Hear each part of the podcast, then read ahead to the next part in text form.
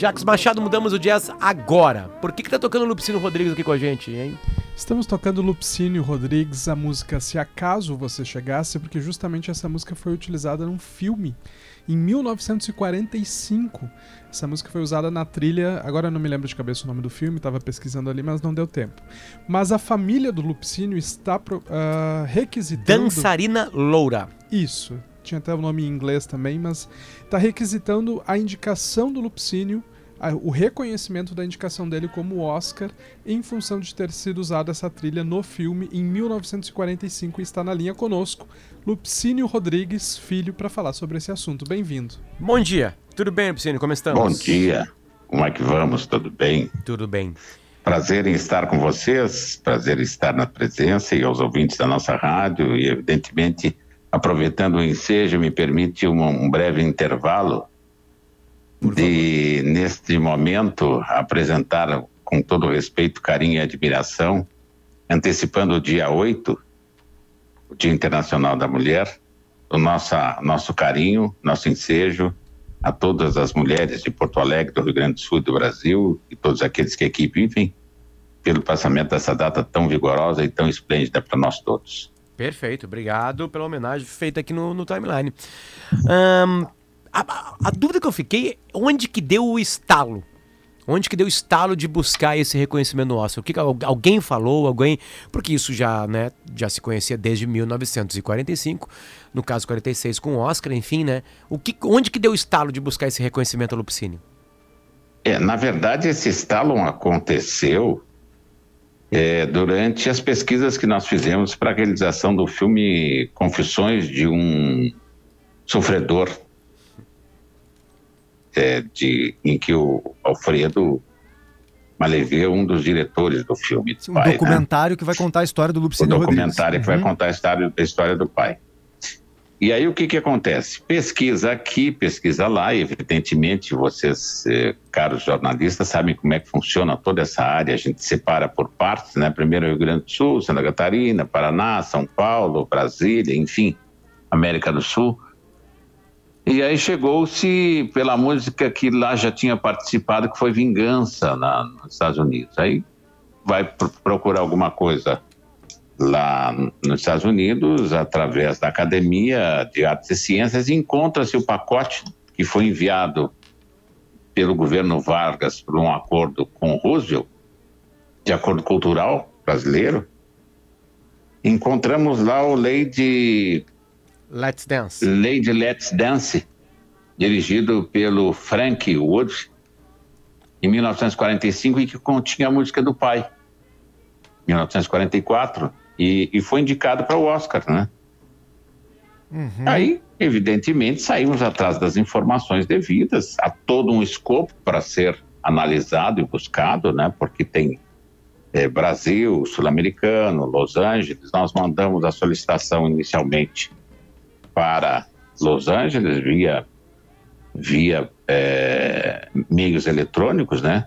E agora estamos participando das representações brasileiras para que seja feita depois a transcrição e mandado o documento para ver que para que lado se vai, porque é um caminho longo, né? Não é um caminho de pagar o, o IPTU, né? Claro, Com todo respeito à nossa prefeitura. O, o, que chama atenção é o seguinte: esse é um filme americano de 1945, é Dançarina Loura, né? O musical. Tá. Exatamente. Usaram exatamente. a música do Lupicínio, se acaso você chegasse, sem dar o crédito pro Lupicínio, é isso, né? E aí a trilha é do filme aí, acabou é indicada ao Oscar é naquele aí. ano e, e tava lá a música do, do, do Lupicínio.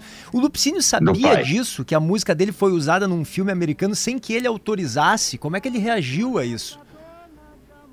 Olha, eu com certeza não posso te dizer, porque isso é de 1940, eu sou de uma época mais adiante, entendeu?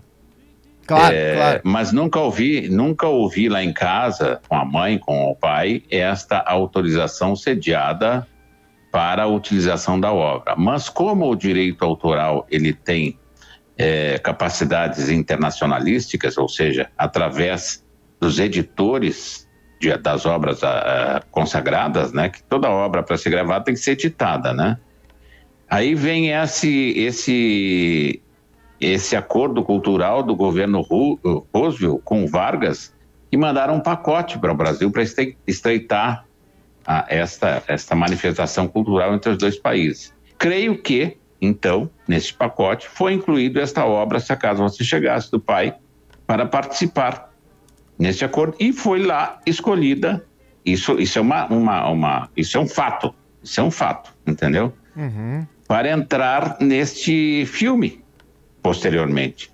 Que um, a filmagem não começou em 44, né? A filmagem começou lá antes, e esse acordo foi antes também, né? Eu não posso te precisar a data, mas foi entre os anos 30 e 40, esse acordo cultural.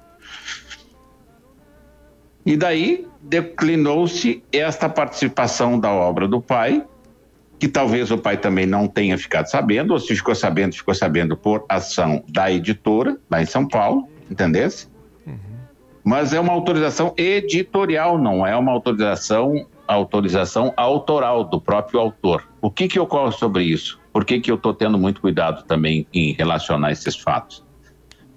Porque não nos vem e não queremos de forma alguma cobrar qualquer título oneroso ou de danos morais ou qualquer coisa que o valha referente à execução da obra e à participação da obra naquele contexto de mais de quase 80 anos, 78 anos irá fazer. Uhum. Nós queremos somente o encaminhamento de que a obra participou daquele ensejo junto à Academia de Artes e Ciências lá em Los Angeles como uma obra internacional voltada a receber o prêmio Oscar. Sim, e Lupicine, você já tem ideia, a, a partir do documentário que está sendo feito sobre a história do teu pai, de como é que essa música maravilhosa, se acaso você chegasse, chegou até lá, aos americanos, né? Porque diferentemente de hoje, não era um mundo globalizado, não se tinha internet. Não, tinha não, não, como é que eles pegaram a música para botar no filme? Ou se acaso você chegasse, que foi gravado aqui no Brasil nos anos 30, é, foi uma obra de muito sucesso aqui na época, né?